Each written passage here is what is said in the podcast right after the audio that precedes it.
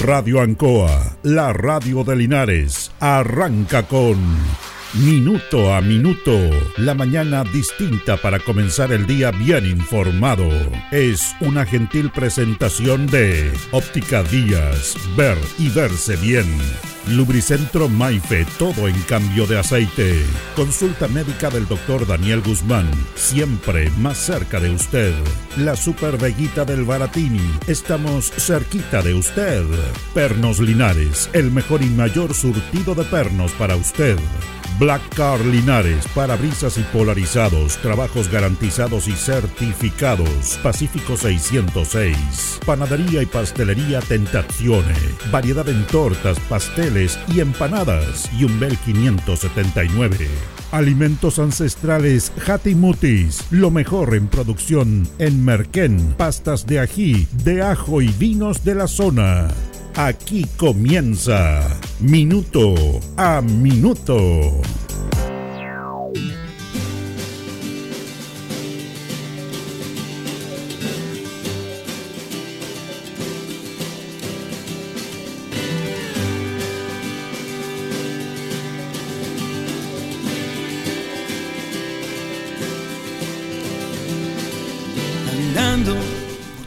Vamos a hablar de Mario Góngora, que es un historiador, eh, a lo mejor no reconocido en Chile, pero un hombre que tiene una tremenda proyección y visión de futuro y defensor del Estado.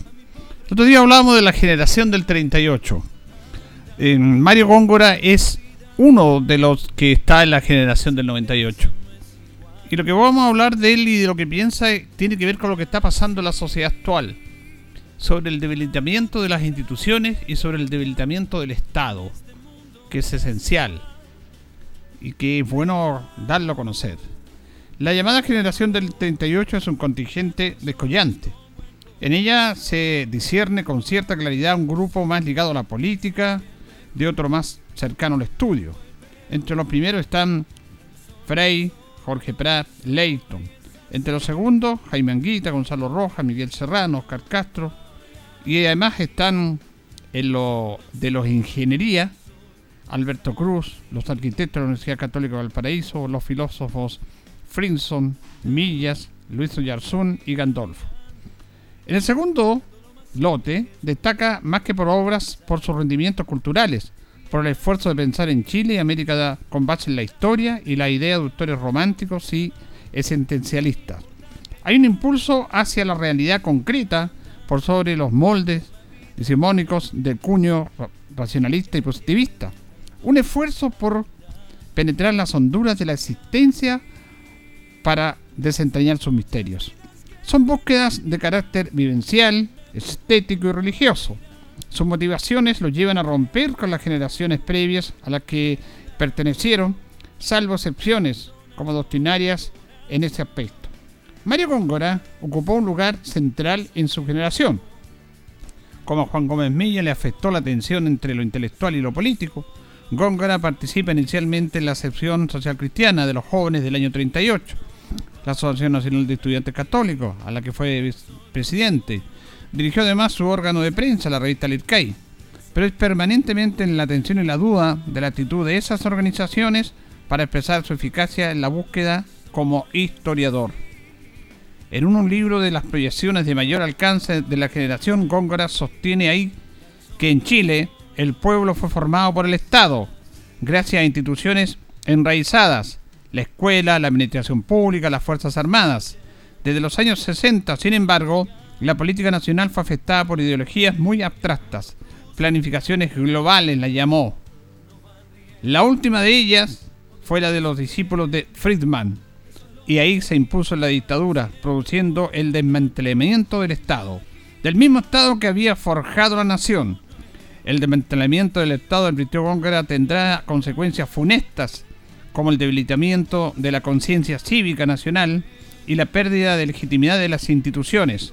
Eso fue lo que terminó desencadenando las crisis del año 2011 y 2019, de las cuales aún no acabamos de salir. Cabe apreciar Así el significado del estudio de la historia larga del país cuando se le acompaña de herramientas interpretativas como aquellas que dispuso Góngora con una visión de lo que es el Estado, de la solvencia del Estado y cómo algunas instituciones han derrotado al Estado. Fíjese que es súper interesante lo que se plantea en el aspecto de Mario Góngora en esta columna, que es de Hugo Herrera. dice que Chile fue un pueblo formado por el Estado, gracias a instituciones enraizadas, la escuela, la administración pública, las Fuerzas Armadas. Desde los años 60, sin embargo, la política nacional fue afectada por ideologías muy abstractas, planificaciones globales, la llamó. La última de ellas, la de los discípulos de Friedman, que se impuso la dictadura, produciendo el desmantelamiento del Estado, del mismo Estado que había forjado y formado la nación. El desmantelamiento, advirtió Góngora, tendría consecuencias funestas, el debilitamiento en la conciencia cívica, no tenemos conciencia cívica, la pérdida de legitimidad de las instituciones, qué decir con lo que estamos viviendo ahora. Fue eso lo que terminó desencadenando las crisis del 2011, el tema de los estudiantes, el 2019, de las cuales aún no acabamos de salir. Cabe apreciar el significado del estudio de la historia larga del país cuando se le acompaña de herramientas interpretativas, como aquellas que dispuso Mario Góngora. Y siempre lo hemos estado hablando todos los días y usted lo ve todos los días en la televisión y lo ve en la información sobre qué nos pasa como sociedad. No es la delincuencia que es una consecuencia del debilitamiento del Estado. La delincuencia es una es una consecuencia del debilitamiento de nuestras instituciones, del Estado, inclusive de la institucionalidad de la familia. Porque cuando vemos estas noticias de que un trabajador repartidor de gas muere por un joven de 17 años que lo asaltó, la pregunta inmediata nuestra es, ¿y dónde están los padres? ¿Dónde está la familia? ¿Qué hace ese niño delinquiendo, ese joven adolescente, y no está en lo que debería estar en esa edad? formándose como persona, estudiando. ¿Por qué se llega a eso? Entonces, cuando se debilita el Estado, y esto lo hemos conversado en este programa, usted que es seguidor de este programa, bueno, estas son las consecuencias. Algunos insisten en tener que el Estado tenga el menos protagonismo posible. Y eso tiene que ver con un sistema economicista, con una mirada económica que le hace muy mal al país. Porque la economía es cerrada, no piensa, no tiene solidaridad. Por ahí dijo el presidente Elwin, el, mercado no tiene alma. No, pues tiene números. Los números no piensan, los números son fijos. Entonces cuando una ideología economicista, como es el libre mercado, y como dice Mario Góngara, los defensores de Milton Friedman, el último del padre de los liberalismos de Chicago, que formó a muchos de los que están ahora y que han sido parte de este proceso en este país, proceso económico que se incrustó en la política para debilitar el Estado. Eso es lo que ellos quieren, debilitar el Estado. Entonces, no se trata de un partido político, de un gobierno, nada. Se trata de consolidar, porque muy bien lo dice Mario Góngora. Yo no lo habría pensado, lo, lo digo acá, lo converso, lo analizamos nosotros con ustedes en cómo este sistema económico, denominado en un documento ladrillo, se hizo cargo de este país. Llegó hasta lo más profundo, inclusive del gobierno militar. Increíble. Ellos ya estaban con este sistema en el año 71-72, durante el gobierno de la Unidad Popular. Ellos trabajaban paralelamente en un sistema para debilitar el Estado. Y cuando las Fuerzas Armadas se hacen cargo del país, bueno, ellos también llegan ahí y son protagonistas importantísimos. Entonces no puede estar lo económico como es el sistema neoliberal, este sistema economicista que sirve en la economía, pero no en la realidad y no en los pasos que tiene que tener una sociedad. Porque el Estado es el que tiene que formar. Chile se formó por el Estado, como dice Mario Góngora. Y lo hemos hablado en este programa. Cómo se empezaron a formar las repúblicas, cuánta gente murió, pero cuánta gente empezó a formar en un país que no había nada, que estaba dominado por la conquista, por el reino español, se libera Chile, tiene que armarse como sociedad, tiene que estructurarse como país, tiene que estructurarse como república. Y ahí aparecen personas que hacen el tema político, las políticas de los presidentes para formar un Estado en el tema de la educación, de la salud, del desarrollo, del derecho penal, de la ley, de la constitución, y cómo se fue formando las instituciones públicas y cómo grandes personas fueron formados en la educación pública gratuita, gratuita, porque la, la educación pública era para todos y era de calidad. ¿Y cómo se forma un Estado con atención pública para los que no pueden? A todo nivel. ¿Y cómo se hace tira esto? ¿Cómo se destruye? Por eso yo quería recordar esto de la generación del 38 y fundamentalmente a Mario Góngora, que es de esa generación. Porque siempre lo hemos dicho, hay gente visionaria que trabajó y mucho antes por el bien de un país, por el bien de un Estado, con todas las discrepancias que hay en el mundo político, pero con un objetivo común, de hacer un Estado, de hacer políticas públicas que vayan en beneficio de todos. Sin embargo, de un tiempo a esta parte, la política se vino al suelo. Se vino al suelo, se debilitó, porque sus protagonistas no están a la altura de ese cargo. No están a la altura. Los parlamentarios. No están a la altura.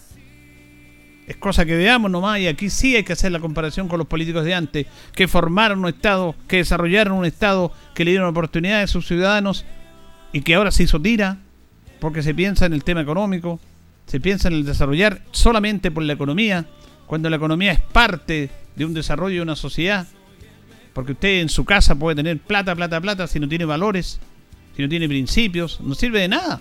¿De qué le sirve la plata?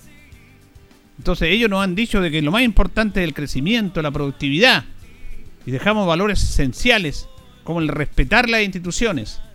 Las instituciones no se respetan, ni, ni carabineros, no se respeta la institucionalidad del presidente de la República en estos momentos. Cuando se le determina de una manera, cuando se le adjetiviza al presidente de la República con un término que realmente no está a la altura de una persona en una sociedad que aunque no te guste el color político de tu, gobierno, no puedes calificarlo de esa manera. Eso es romper la institucionalidad. ¿Y para qué decir lo que le decían al presidente Piñera en el gobierno anterior? Porque tenemos memoria frágil. También se debilitaba y cómo se le trataba al presidente. Se le hacían toda clase de situaciones.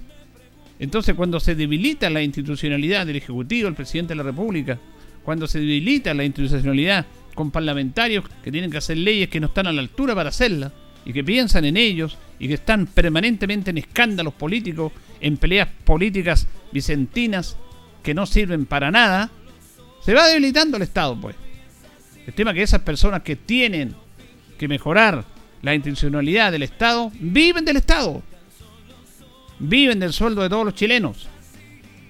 Están cuatro años, se hacen millonarios y después se ubican ahí de acuerdo a los partidos políticos, se, ubican en otro cargo político. Critican al Estado, lo hacen tirar al Estado, sin embargo viven del Estado. El desmantelamiento del Estado ha sido brutal. Y esto comenzó justamente con estas políticas económicas, vendiendo todas las eh, empresas públicas al mundo privado. Es que el mundo privado lo hace mejor. El Estado no lo hace bien. ¿Para qué queremos una reforma tributaria cuando ahora aparecen estas, todos estos temas? Errores, por supuesto, de estas personas políticas. El ser humano es ambicioso, tiene un error, quieren visionarse más, quiere tener más plata, quiere sacar plata donde no corresponde. Bueno, es, es la excusa perfecta para los que ellos digan que no hay reforma tributaria ni reforma de pensiones. Antes que estallara este escándalo de democracia viva, ya el presidente de la Revolución Nacional, Francisco Chaguán, y el presidente de la UDI, Javier Mecaya, dijeron no vamos a aprobar la reforma constitucional. La reforma eh, tributaria, perdón. Antes lo dijeron. Bueno, y esto es una excusa más para ellos. Viven del Estado, critican al Estado y no hacen nada por fortalecer al Estado. Porque tienen una mirada economicista, ideológica, que le hace daño al país. Los políticos anteriores también tenían una mirada ideológica habían peleas, peleas, hubo guerra civil, pero tenían una proyección distinta, había un debate, había un nivel de debate. Ahora no lo hay. Ahora vamos en peleas pequeñas que le hacen muy mal a la sociedad. Por eso estamos como estamos. Y aquí llegamos a un portonazo, a un asalto, a que no tenemos seguridad en nuestros hogares. Esa es una, una consecuencia del debilitamiento de las instituciones. Producto de esto producto de esto. No, lo, mejor es el mundo privado. Sí, pero tiene que convivir el privado con el público. Vean la estafa que nos hacen todos los días las empresas, las empresas que nos cobran el agua, la sanitaria. Es una estafa. Y nadie dice nada. Y eso está aprobado por ley. Nos cobran tratamientos de agua servida que ya terminaron. Nos cobran que tenemos que ser subsidiarios con otras plantas servidas de otros lados. Chile es un país importante en el aspecto de sanidad, de, de tratamiento, de alcantarillado, sí. Pero la pagamos nosotros. Y las empresas invierten en grandes sueldos, invierten en otros aspectos y no invierten en ellos porque nosotros somos los que estamos pagando eso. Es inconcebible, impresentable que las boletas del agua nosotros paguemos más por el alcantarillado que por el consumo del agua. Es inconcebible. Y eso es normal. Antes estas empresas eran del Estado, pero se las quitaron al Estado. Hablamos de la luz, del consumo, que en determinado momento tenemos que pagar más de acuerdo al horario, de acuerdo al, al momento del año que vivamos, pagamos más, tarifas de invierno, tarifas de verano, te meten todas esas cosas. No, es que el mundo privado lo hace mejor. Vea usted, vaya a sacar un crédito o vaya a comprar algo a una empresa. Te cobran un seguro que no corresponde. Te lo cobran sin que tú hayas, cuando sacas un producto, te llega en tu primera boleta eh, dos seguros que ni siquiera los contrataste. Eso se llama frescura. No tiene otro término y se avala porque está por ley. No, es que no, yo no tengo la culpa, ya le vamos a sacar el. Él tiene que ir desde la lata, ir allá, esperar. Le vamos a sacar el seguro. Pero ¿por qué usted me conchata seguro, me cobra un seguro que yo no lo conchaté? Y dices seguro voluntario por usted. Yo nunca lo conchaté. ¿Para qué hablar de la gran empresa privada que se coludió en el confort? Las farmacias, los pollos que se ponen de acuerdo en los precios ese es el mundo privado que maneja mejor. Eso es lo que queremos. Queremos un mundo privado que obviamente es parte de una sociedad, que tiene que ser parte, que dé trabajo, pero que esté dentro de las reglas que todos tenemos. Que no abusen de nosotros como están abusando. ¿Y eso pasa por qué? Porque el Estado está débil. Por eso yo quería leer esto de Mario Góngora. No es un tema que yo diga este señor aquí en resentido, tantas cosas. Es una gran realidad porque este país lo formó el Estado y no lo podemos hacer y no se trata de un tema ideológico. Porque muchos han, se han apoderado del Estado. Y no solamente este gobierno, gobierno anterior. Y la centro derecha en este país dijeron, no, la izquierda vive del Estado. Y cuando ellos empezaron como gobierno hicieron exactamente lo mismo con el presidente Piñera. Montón de personas aquí en el Maule. ahora hay diputados que eran parientes de parlamentarios, que se acomodaron en los puestos. Están ahí. Hicieron una carrera tanto que criticaban al Estado. Viven del Estado. Entonces cuidemos el Estado, cuidémoslo. Porque si no, como lo dijo Mario Góngora, bueno, ya, ya no sé si podemos mejorar esto. Si no pasa lo que está pasando ahora, cuando se debilitan las instituciones, bueno, se puede transformar en una anarquía, y ya estamos cerca de una anarquía, que cada uno hace lo que quiere, que cada uno es juez, que cada uno hace lo que quiere, no respeta al demás. Porque a algunos les conviene que el Estado esté debilitado, pero por fuera están recibiendo los millones del Estado. Ahí no dicen nada, ahí se quedan callados. La generación del 38. Esta generación actual que nos gobierna realmente no está a la altura. No está a la altura, a todo nivel. Por supuesto que hay excepciones, hay excepciones. Hay gente que hace la pega. Hay gente que tiene ese espíritu político republicano que nos dejaron nuestros antecesores, quienes formaron este país. Miren, por favor, o lean la historia de este país, porque eso es estar en contra de, de, de O'Higgins, de Andrés Bello, de Portales, de los grandes presidentes que tuvo Chile, que se miraron, que tuvieron una visión de país, y que ahora hacemos tira todo. Porque lo más importante es la productividad, lo económico, por sobre lo demás. Señoras y señores, esto comienzo con valor agregado de minuto a minuto en la radio en cosa, presentado por Óptica Díaz, que es ver y verse bien. Óptica Díaz es ver y verse bien. Usted ya nos conoce, somos calidad, distinción, elegancia y responsabilidad. Atendido por un profesional con más de 20 años de experiencia en el rubro. Convenios con empresas e instituciones. Marcamos la diferencia. Óptica Díaz es ver y verse bien. Buenos días, minuto a minuto en la radio Ancoa de este jueves 6 de julio. Estamos con don Carlos Agurto ahí en la coordinación. Son las 8 de la mañana con 20 minutos. Hoy día saludamos a Santa María de Goletti. Es el día 187 del año. Tenemos 8 grados de temperatura, una máxima de 14, nublado. Cayó una gotita en la mañana también, ¿ah? Está bien complicado este, este, este invierno. Nuestros buenos amigos de Perno Linares colocó los 648, el mejor y mayor sortido en perno y herramientas, tornillería, perno de rueda para vehículos, herramientas marca Force, SAT y Total, la mejor atención, el mejor precio. Nos presentan las efemérides de un día 6 de julio, año 1882, Lord Cochrane prueba el buque a vapor Estrella Naciente en un viaje a Quintero. En el año 1849 se crea la Escuela de Artes y Oficios. Luego en el año 1947 se convierte en la Universidad Técnica del Estado, actualmente la Universidad de Santiago, conocida como USACH.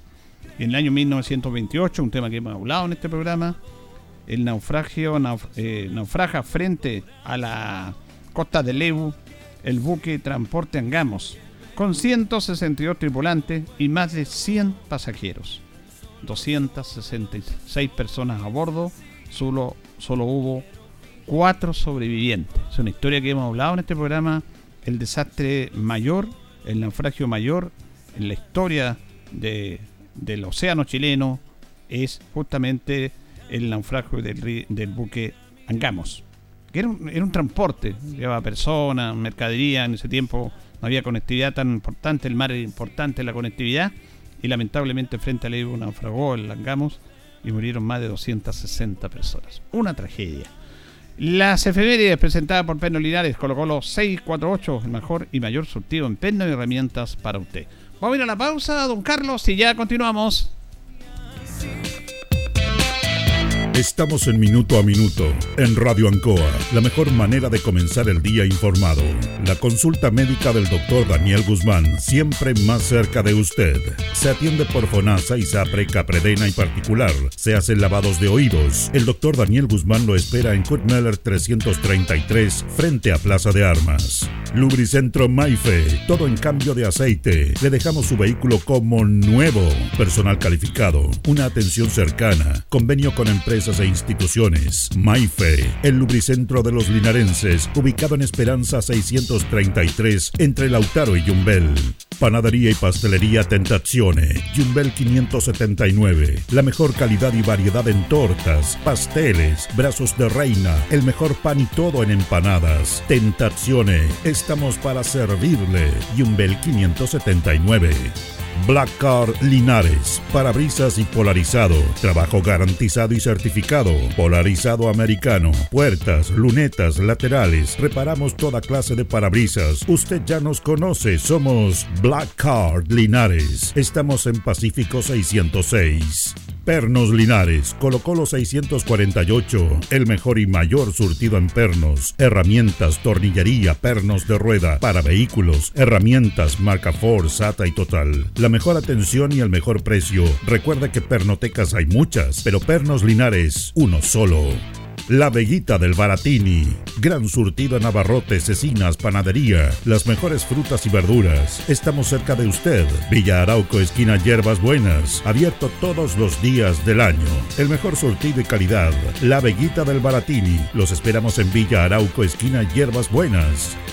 Óptica Díaz es ver y verse bien. Usted ya nos conoce. Somos calidad, distinción, elegancia y responsabilidad. Atendido por un profesional con experiencia en el rubro, marcamos la diferencia. Óptica Díaz es ver y verse bien. Independencia 435. Alimentos Ancestrales Mutis te invita a ser parte de sus canales de venta en sus productos de ají cacho de cabra, merquén, pastas de ají y de ajo, vinos de la zona. Llámanos al fono WhatsApp más 569 93 95 04 68. Mutis, sabor con identidad e historia.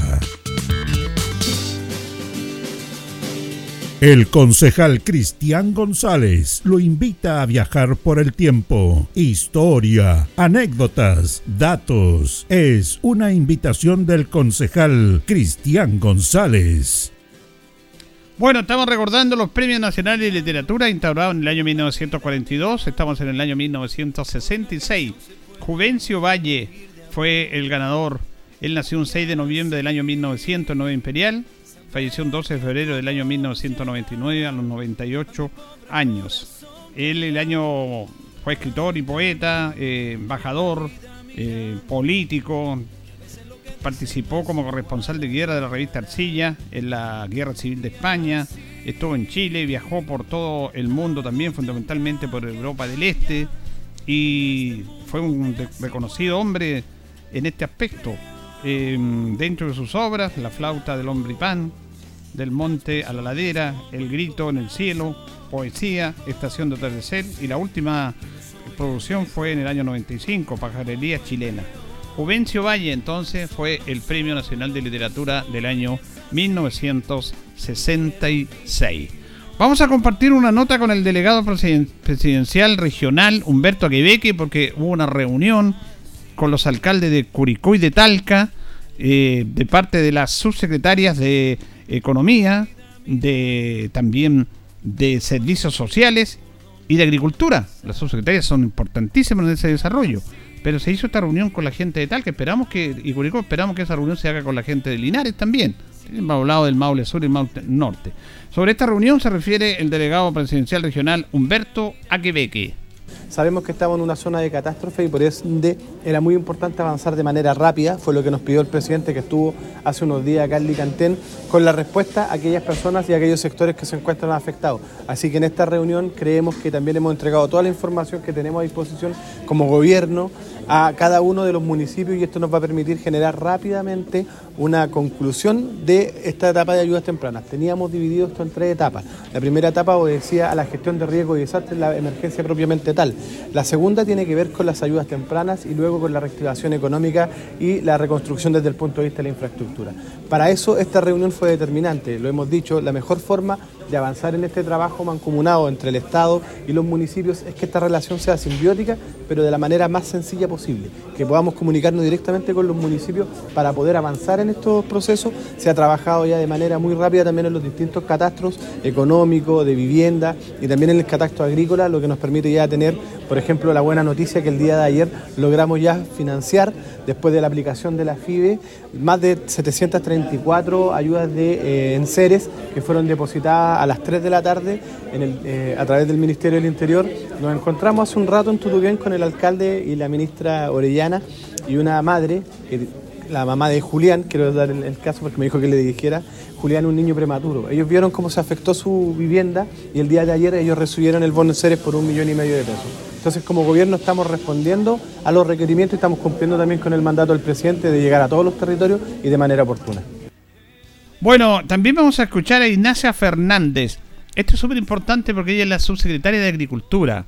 Y aquí hay que hacer un trabajo súper importante porque eh, la agricultura ha sido muy afectada y va a ser afectada cuando vengan todo este tema de la cosecha, la siembra en septiembre, con la canalización, con todo este eh, tema de los terrenos y va a haber que apoyar a esa instancia.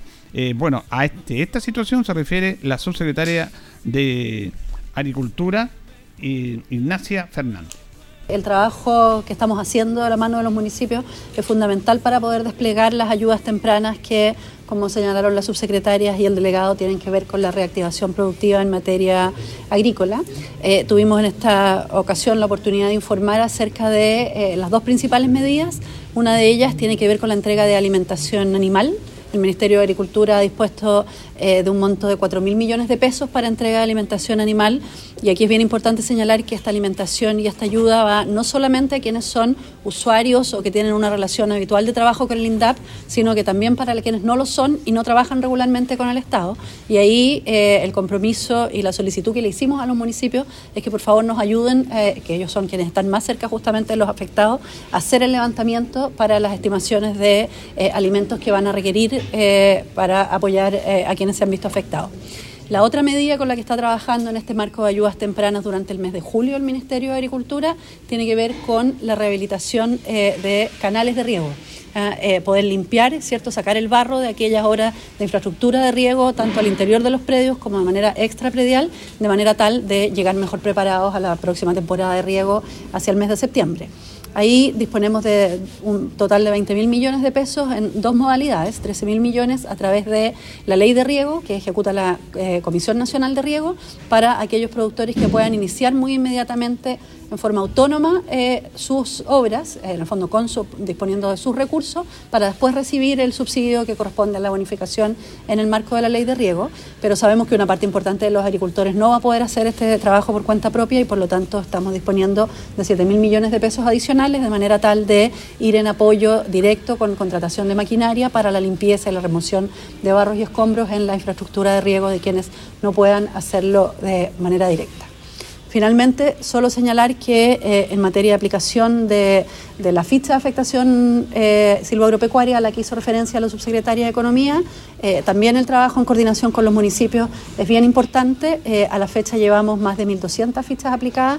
Esperamos llegar a un número bastante mayor a ese, pero sí es importante señalar para efectos de la región del Maule que aquí es donde hemos tenido un mayor avance en la aplicación de la ficha y eso ciertamente es una oportunidad para poder ir delimitando y definiendo más claramente cuáles van a ser los mecanismos y las ayudas en el marco del plan de, de reconstrucción productiva en el que ya estamos empezando a trabajar. Bueno, y teníamos entonces a Ignacia Fernández y a la subsecretaria de Agricultura sobre este tema. Ahora, esta reunión se hizo con los alcaldes de Curicó y de Talca. Me imagino que todas estas eh, medidas, esta inversión de recursos ante esta emergencia, irá a venir para acá, porque Linares, Retiro, Longaví Parral fueron muy afectados también por este tema. Pero siempre hemos hablado que está el tema del Maule Norte. El Maule Norte siempre se lleva todas las prioridades, se lleva toda la importancia y no sé, porque es un tema recurrente. Así que no importa que hayan estado allá, pero lo importante es que los recursos, que los recursos también lleguen a la región del Maule. Reiteramos que tres comunas fueron las más afectadas por estos eh, temporales. Coltauco, Licantén y Linares. Lo que pasa es que Linares eh, está aquí en el aspecto de la parte urbana, no hubo mayor inconveniente, creo que todo normal. Pero el problema está en el sector de la precordillera, sector de Guapi Alto, Guapi Bajo, sector Pamparraza, la isla, y hay 15.000 personas arriba que están complicadas, que perdieron todo, que no tienen casa, que están en albergue, que no tienen ropa, y a esa gente se le está tratando de apoyar en la primera instancia como en la emergencia a través del trabajo que ha hecho el municipio, lo contaba ayer el alcalde cuando comenzamos con él. Pero como que no está visibilizado eso, hay puentes cortados, el Ministerio de Obras Públicas todavía está estudiando si es necesario no colocar un puente mecano ya en el sector de Chupayar. Están estudiando eso. Estaban estudiando a ver si pasaban máquinas de vialidad en el sector de los derrumbes. Hay que hacerlo. Entonces, eh, también nuestra comuna se ha sentido un poco dejada de lado, excepto el apoyo importante que hubo en los primeros momentos del ejército, de la Fuerza Aérea, a través de los helicópteros que rescataron personas, rescataron vidas, que lograron llegar conectividad, que llegaron con la ayuda necesaria que se estaba haciendo acá, pero también hay un tema que tiene que ver de Estado, como es, como lo decía la Secretaria de Agricultura, va a ser muy importante el apoyo a los agricultores a través de la canalización, quedó todo destruido eso, los ríos dejaron todo, dejaron plantaciones en, en mal estado, ahí va a ser un trabajo importante, vivienda, ¿Qué va a pasar con viviendas? Personas que perdieron sus viviendas todas. Ahora hay personas que estaban en sitios irregulares, que era, se le irá a dar una vivienda si no está en un sitio regularizado. Ese es otro tema que hemos hablado muchas veces acá. Y para qué hablar de obras públicas que tiene que ver con la conectividad, con los caminos, con los puentes, que eso depende de obras públicas que quedaron ahí prácticamente aislados. Municipios está tratando de hacer un camino alternativo para llevar ayuda médica, ayuda de, de ropa, de enseres, de alimentación a algunos vecinos. Pero Ojalá que no queden ahí a la deriva, porque reitero, lo de Linares todavía se está en estado de emergencia. Y claro, usted que camina por las calles de la ciudad, ahora estamos en vacaciones de invierno, es como está todo normal. Pero arriba hay, hay ciudadanos nuestros, vecinos nuestros, compatriotas nuestros de esta comuna que están pasándola mal, que lo perdieron todo, todo, todo, todo. Y no se puede esperar para ir a apoyarlos a ellos. Vamos a ir a la pausa, Carlitos, y ya retornamos en nuestro segundo bloque a mi pobre corazón que ahí va. La hora en Ancoa es la hora. Las 8 y 34 minutos. A Casino Marina del Sol Chillán llega todo el hard rock de ACDC junto a la banda Paul Breaker. Este viernes 7 de julio desde las 22 horas en MC Discotech. Ingreso solo pagando entrada al casino. Te esperamos con los mejores éxitos de ACDC junto a la banda tributo Ball Breaker. Viernes 7 de julio, 22 horas. Más información en marinadelsol.cl. Casino Marina del Sol. Juntos, pura diversión. En CGE estamos comprometidos contigo. Si eres un paciente electrodependiente o tienes un familiar en esta condición, regístrate en www.cge.cl. Podrás acceder a los beneficios definidos en la ley y contar con una atención personalizada a través del número exclusivo 800-203-180. Recuerda el número 800-203-180 y no olvides registrarte en nuestra página. CGE, entregamos energía. Hoy es el día del color amarillo. ¿Qué se les ocurre que podemos desayunar? Yo sé, yo sé. El yogur de vainilla es amarillo. Y también la avena. Y el plátano. ¡Rico! Una alimentación saludable es natural, variada y simple. Motiva a tu familia a planificar y compartir las comidas. Recuerda que el desayuno es importante, porque te aporta energía para empezar el día. Con pequeñas acciones, todas y todos nos movemos a grandes cambios. Muévete por un Chile más sano. Ministerio de Salud, Gobierno de Chile. Ruta 2000. Muévete rápido, cómodo y seguro. Muévete con la calidad de Ruta 2000, la flota más grande de la región. Súbete a un Ruta 2000, la mejor opción. Rapidez, seguridad, cordialidad.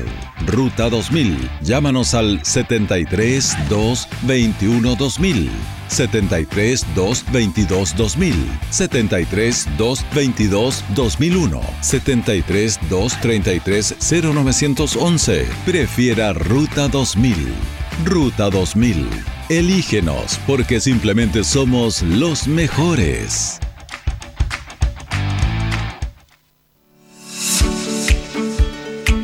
El centro, la voz del Maule, medio de comunicación líder en información. Solicita tu periódico impreso todos los domingos en kioscos y cafeterías de la región.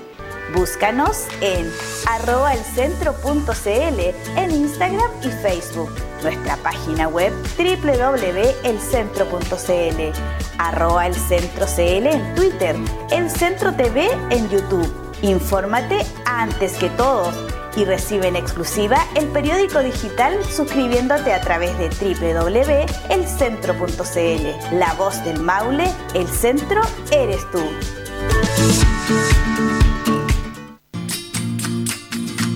Aún tenemos música chilenos. Programa dedicado al mundo agrícola en Radio Ancoa de lunes a viernes desde las 12 horas. Reforzamos nuestra identidad. Mi vida, señores,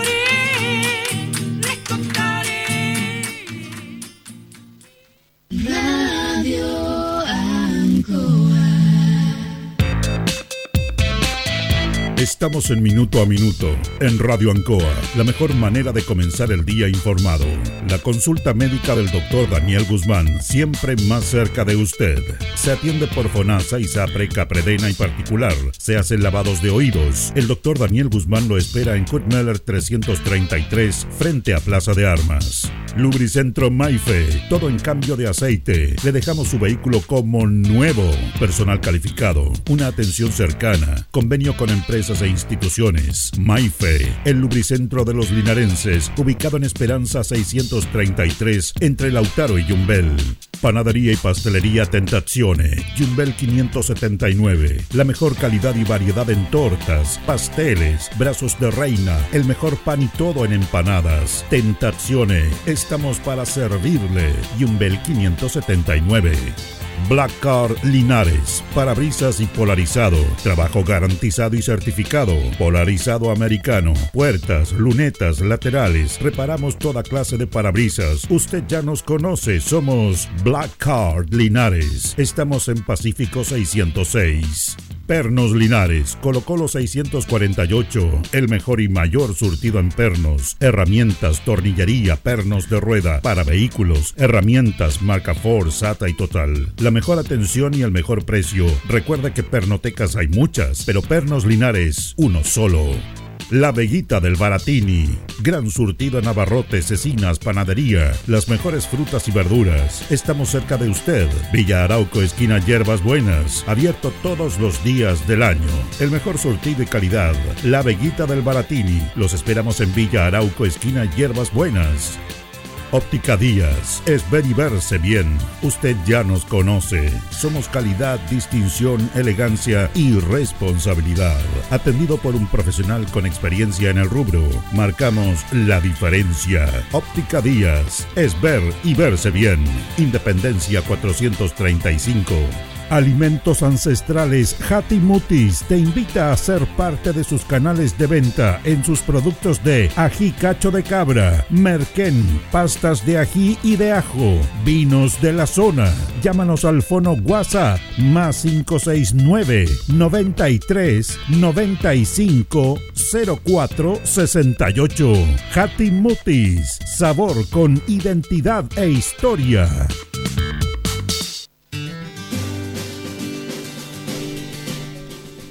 Bien, continuamos en minuto a minuto en la radio Ancoa. Nos separan 20 minutos de las 9 de la mañana de este día, jueves 6 de julio. Vamos a compartir nuestro siguiente bloque con invitados, que siempre es grato compartir con ellos y apoyar lo que ellos están haciendo en la cultura, en la música. La Orquesta Sinfónica del Maule Sur se prepara para un nuevo concierto este fin de semana, específicamente el sábado, y vamos a conversar de ello y de las actividades que están desarrollando también, que están en mucha actividad. Por su director, Ignacio Albornoz, ¿cómo está? Buenos días, Ignacio. Muy buenos días, estoy súper bien, muchas gracias. Y nos acompaña Pamela también. ¿Cómo está Pamela? Hola, buenos días. Muchas, muy bien, gracias. Bueno, estamos ya preparando un nuevo concierto, Ignacio, eh, este sábado. Eh, claro, estamos preparando un concierto, ya llevamos un par de meses, ¿no? un mes y algo en, en este nuevo concierto, preparando este nuevo repertorio que esta vez va a ser solamente con orquesta de cuerdas. ¿Orquesta de cuerdas? Claro, solamente cuerdas para este concierto más un tenor. Ya. Cuerda Esto- vocal. Cuerda vocal, claro. Cuerda vocal, sí. ¿Esto es el sábado? ¿Dónde? Es este sábado a las 6 de la tarde en el Museo de Linares. Perfecto. Museo de Arte y Artesanía. ¿Han, eh, ¿Ustedes han, tocado antes ahí? Efectivamente, ahí fue nuestro Debut. primer nuestro debut, nuestro primer concierto con, con el maestro Alejandro Bianchi, que nos vino a dirigir en esa ocasión. Y en sí la historia musical de la Orquesta Filarmónica comenzó en el museo. Se podría Ya. decir que comenzó en el museo un 14 de octubre. De la fecha ahí grabada. Como de vuelta, de vuelta a casa, diría. ¿eh? Claro, claro. Y bueno, ya este año también tenemos planificado hacer un concierto dentro de la misma fecha y, y la idea es que sea parte de la tradición, de la tradición musical de la orquesta ir celebrando esta, esta fiesta como, como cumpleaños. Eh, sí, porque en fondo es un cumpleaños. Sí. Un cumpleaños. ¿Cuántos años cumplen? Dos. Ya cumplimos dos años. Dos Sí. años. Vamos a cumplir, sí. ¿Y cómo ha sido esa experiencia, Pamela? Eh, bonita, yo no, yo no estuve desde el comienzo, yo llegué como medio año después de que ellos partieron. Eh, pero ha sido eh, el volver a conectarnos con la música. O sea, por ejemplo, eh, la raíz de, de la orquesta fue que éramos muchos músicos que nos fuimos, eh, fuimos terminando nuestro proceso educativo y después ya no teníamos orquesta donde participar. Así que a través de los intereses y los gustos nos juntamos. Bueno, ellos se juntaron, después yo, yo me integré y bueno, lo pasamos muy bonito. Bueno, eso es súper interesante lo que usted está planteando. ¿ah? Cómo Mm. esta necesidad, esta inquietud de tocar le hizo seguir y juntarse para seguir tocando. Sí. Claro, y así va- van llegando más músicos. Ya para este concierto tenemos cinco músicos más, si no me equivoco. Sí. Sí, un aproximado de cinco músicos más que se vieron en, en la Filarmónica como un lugar para seguir desarrollándose musicalmente. Y, y gente que viaja de- desde afuera, desde Curicó, Santa Cruz, eh, Talca, Talca, Los Ángeles, Chillán. Entonces, de alguna cosa estamos generando un impacto no solamente aquí en la ciudad, sino que ya podríamos decir nacional, pues ya, ya, ya estamos pasando a dos regiones Claro. fuera Sí. de la de nosotros. ¿Están eh, en qué va a consistir el concierto el día sábado?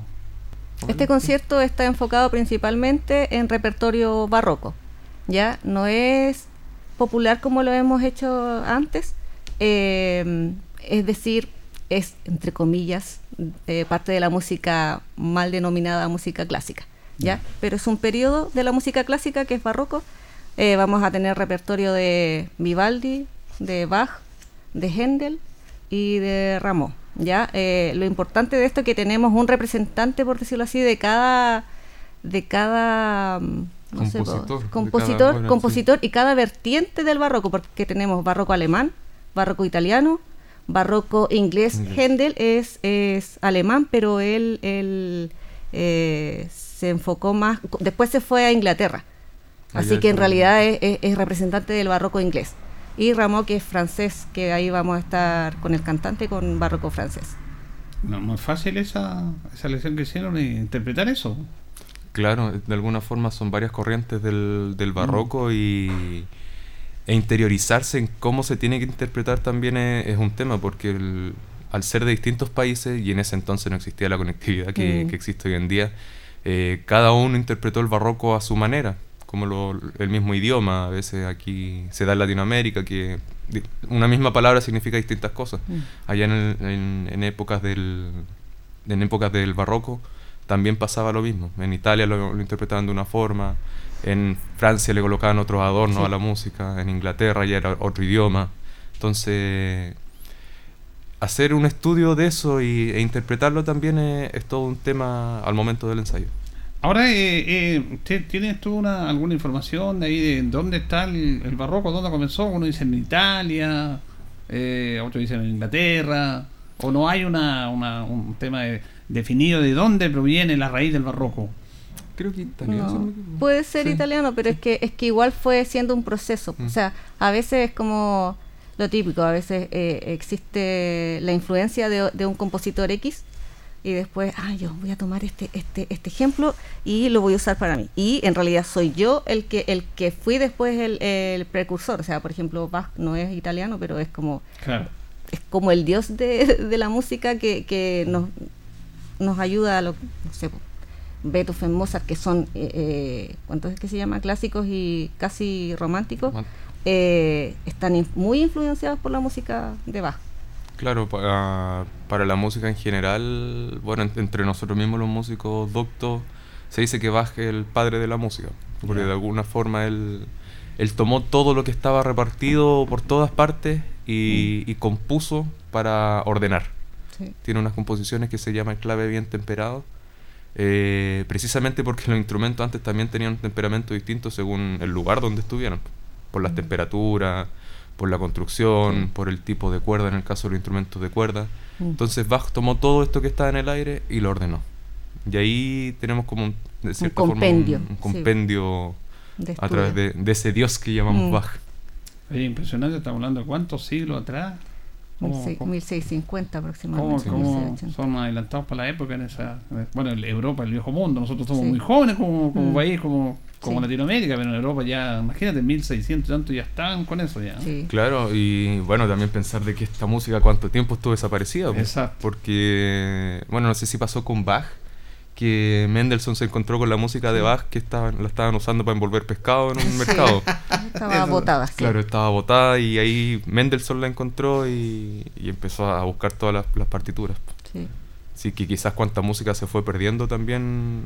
Sí, de hecho, Por- por eso. eh, el rescate de la música de Bach fue en 1900 y Ah, un poquito más, o sea... No, ah, no- no hace mucho. No, No, no sé mucho. no, harto tiempo estuvo perdido sin, sin saberse la, la real importancia que tuvo.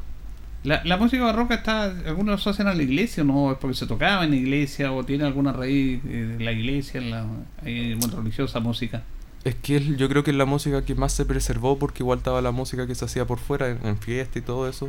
Pero la música en la iglesia fue la que más se preservó hasta el día de hoy, sobre todo porque Bach era... Era ¿Cómo se una especie de sacerdote, pero luterano. pues, O sea, no me claro, era, era luterano, Vivaldi era, le decían el cura rojo. sí. Eran protestantes eran Claro, revolucionarios. eran, eran protestantes. O sea, eh, creo que, eh, ¿cuánto que se llama? Vivaldi era católico. Y de hecho, una de las anécdotas que se dice de Vivaldi es que a veces él estaba haciendo la misa y se le ocurría una idea y él decía, ay, me siento mal, me voy. Y era para escribir Era para ir la a componer. partitura. Deja la feligresia ahí. Claro, terminen la misa ustedes, yo me voy a componer. Bueno, así son los genios, dicen. po. Sí. Ah. Sí, pa- pasa mucho, hay muchas anécdotas que contar de los músicos, no solamente la música, sino que lo que hay detrás del- de la música. Fíjate que el otro día, no sé si lo hablamos contigo, Ignacio, en el pesto de que es súper importante lo que dicen ustedes porque uno va aprendiendo, más allá de ir a escuchar esto, que en los conciertos eh, pueden interactuar con la gente Sí. y dar a conocer lo que estamos conversando acá, por ejemplo, para Sí. hablar de la música barroca Mm. y hablar sobre, sobre lo que estamos hablando acá. ¿Se hace eso no? Esa es la idea también, sí, ¿o no? Sí, es, es la idea. Es como el enfoque que tiene esta orquesta, o sea, no ser solamente la orquesta y, y- y que estamos, entre comillas, un, un- un paso más adelante. No, pues la idea es decir, somos iguales y mm, aprendemos de todos. Claro, que es muy rico eso, muy Sí. rico ir conociendo, más que ir a escuchar. Y Sí. a la medida que van conociendo, porque ustedes eh, saben de más allá de la música, de, de las notas y todo eso, eh, de la historia de los compositores. pues. Entonces Mm. ahí uno se va imbuyendo más, ¿cierto? Sí. Claro, en la medida la- que la gente conozca la historia de esta gente que lo ha escuchado así como general nomás, estos grandes músicos, próceres, eh, pero ustedes ya van profundizando un poco y, y es apasionante esto. Sí, pues. De hecho, yo quiero ir un poquito más atrás a lo que estaba hablando de, de si es exclusivamente de música de iglesia o no. Siempre en la música ha existido la música profana, que es la música de fiestas, y la música de iglesia. Ya. ¿ya? El tema es que la música profana de fiesta, de cuando uno está en la casa, no se escribe. ¿Ya? Y la diferencia es que en las iglesias se dejaba el registro escrito y por eso podemos acceder a esa música. Ese es, la, eh, ese es como el tema. O sea, en, en la música barroca también hubo música profana. Ya. ¿Ya? Pero sí, nosotros vamos a estar más enfocados en el tema eh, como- tradicional. Sí, tradicional. Como esta pieza que se llama Carmina Burana, que son los cantos de los goliardos, pero los goliardos funcionaban por fuera de la iglesia y no nunca hubo partitura escrita. Pero en 1900 y algo llegó Karl Orff, tomó los textos que dejaron los goliardos, que es lo único que podían dejar, y le puso música, pero música más contemporánea. Algunos piensan que, que, claro, uno escucha Carmina Burana y eso es lo que se escuchaba en ese tiempo, en años 1500, 1600. Pero son solamente los textos que, que han quedado de, de esos cantos. ¿Y cómo lo hacen ustedes para seleccionar lo que van a tocar? Eh, me imagino que hay un debate, hay una conversación, de acuerdo a la duración que tiene el concierto. Mira, este Mm. sí, este no. Sí. ¿Cómo, cómo, cómo es eso? Aquí una pelea Sí. con una No. discusión. No, bueno, de partida este, este concierto eh, en un comienzo iba a ser barroco latinoamericano, ¿ya? Eh, pero por un tema familiar un compañero no pudo, entonces dijimos ya, vamos nosotros adelante con el concierto, después vamos con nuestro compañero y ya, empezamos ya. Eh, tenemos que ver, ¿qué podríamos hacer? Ya, la idea es que veamos distintos exponentes de la, del barroco. periodo, ¿ya? ¿Y qué te gusta a ti? ¿Qué te gusta a ti? Ah, ya, ya, sí, esto. eh, nuestro compañero el chelista va a tocar Vivaldi, un concierto para cello. Los violines vamos a tocar un concierto para dos violines de, de Bach. Bach. Em, ¿Qué era lo otro? Tenor. Em, el tenor va a tocar algo de, de Hen- o sea, va a cantar algo de Händel y de Rameau, ¿ya? O sea, ahí tenemos eh, el barroco francés y el, eh, El inglés, y- el inglés, ¿ya? Y eh, también tenemos como una especie de homenaje. Eh, tenemos el Adagio de Albinoni, que es un guiño, por decirlo así, porque todos conocemos ese, ese Adagio como si fuera Albinoni, pero eh, hace poco se descubrió que ese es una mentira. ¿Ya? Claro, esa pieza es una mentira. Sí, porque está, está escrito en el estilo barroco, pero se escribió como en la mitad, en la segunda mitad del siglo, o sea, de Ve- 1950 aproximadamente. Ah, mira. ¿Ya? Porque es como, creo que encontraron esa partitura y, ah, yo la voy a completar. Claro, encontraron como fragmentos en una biblioteca de la Segunda Guerra Mundial.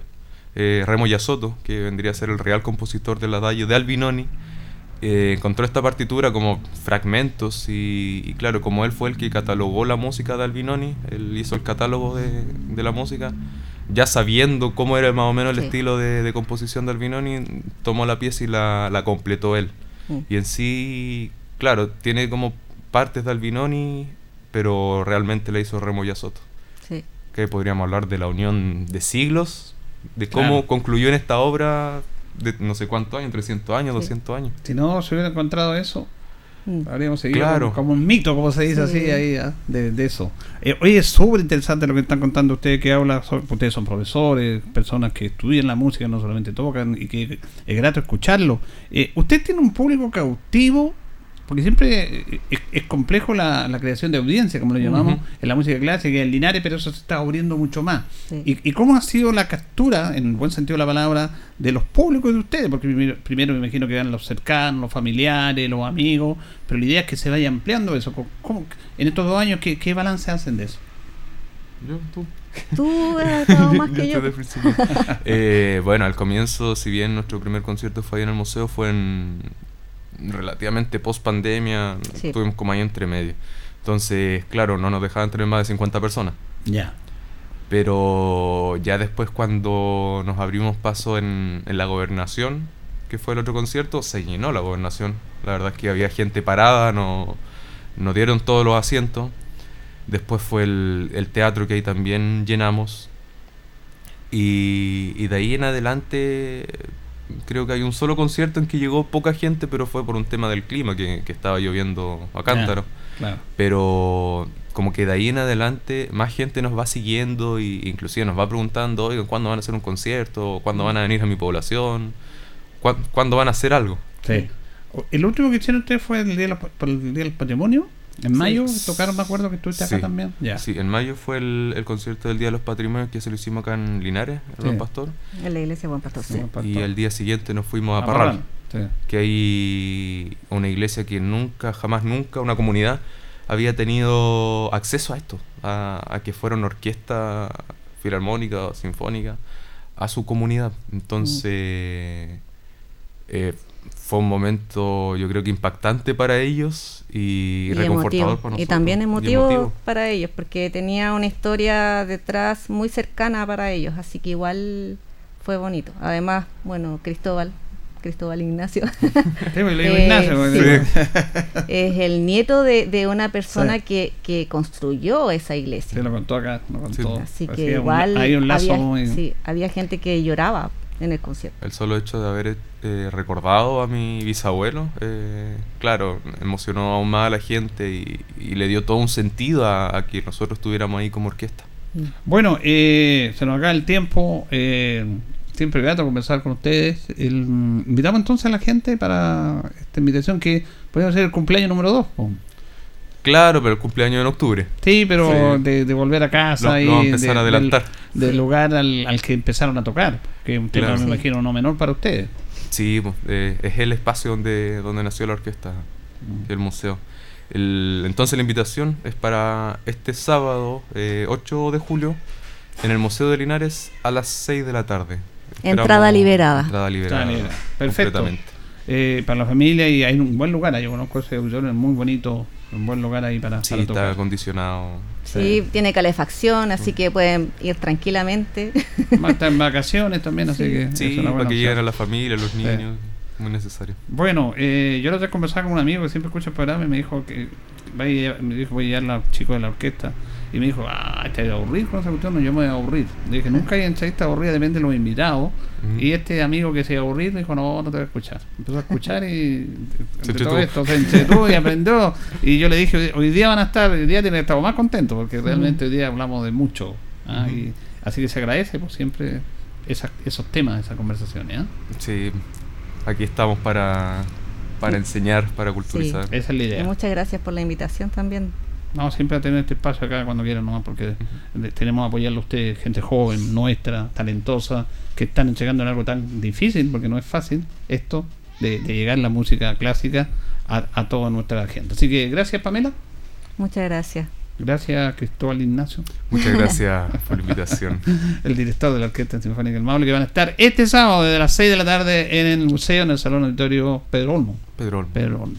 Bien, nosotros nos vamos, nos despedimos. Ya viene agenda informativa, Departamento de Prensa Radio Ancoa, para que quede completamente informado. Nos vamos a reconchar el lunes porque yo mañana tampoco puedo estar aquí porque no estuve ayer, me preguntó un amigo, estamos haciendo unas gestiones por ahí que no podemos estar, así que tenemos que decir a nuestros auditores que no vamos a estar mañana, van a descansar de mí. El lunes, Dios quiere, estamos de vuelta. Que estén bien.